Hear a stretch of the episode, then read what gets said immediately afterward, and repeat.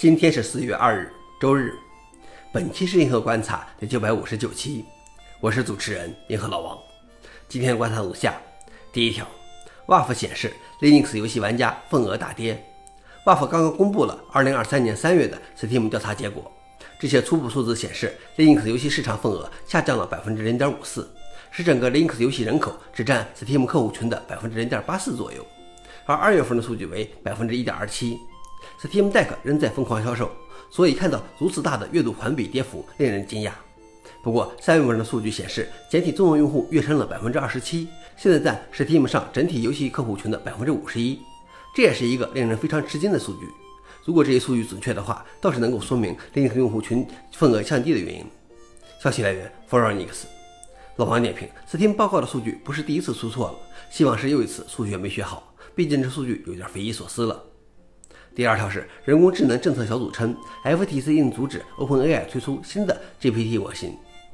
人工智能和数字政策中心 CAIDP 今天提出投诉，要求美国联邦贸易委员会 FTC 调查 OpenAI 违反消费者保护规则的行为，认为 OpenAI 推出的人工智能文本生成工具有偏见、有欺骗性，并对公共安全构成风险。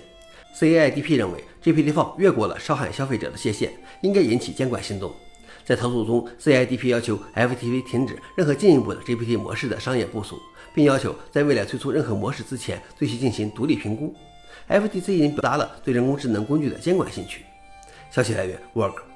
老王点评：这是什么盘外招都使出来了啊！最后一条是，谷歌再次暂停废弃 Magnifics 的 V2。早在2018年11月，谷歌就以安全、隐私和性能等既定理由，要求修改 Chrome 浏览器扩展 API 及 ManiFix 的 V2。鉴于它很容易被滥用，允许开发者创建占用资源的扩展，也不是特别适合移动设备。谷歌在新推出的 Magnifics 的 V3 删除了一些 API，但是导致广告拦截等扩展不能工作或需要修改工作方式。根据统计，去年底大约有13.6万个扩展仍然在 MV2 下运行，而大约有3万个扩展依赖 MV3 代码。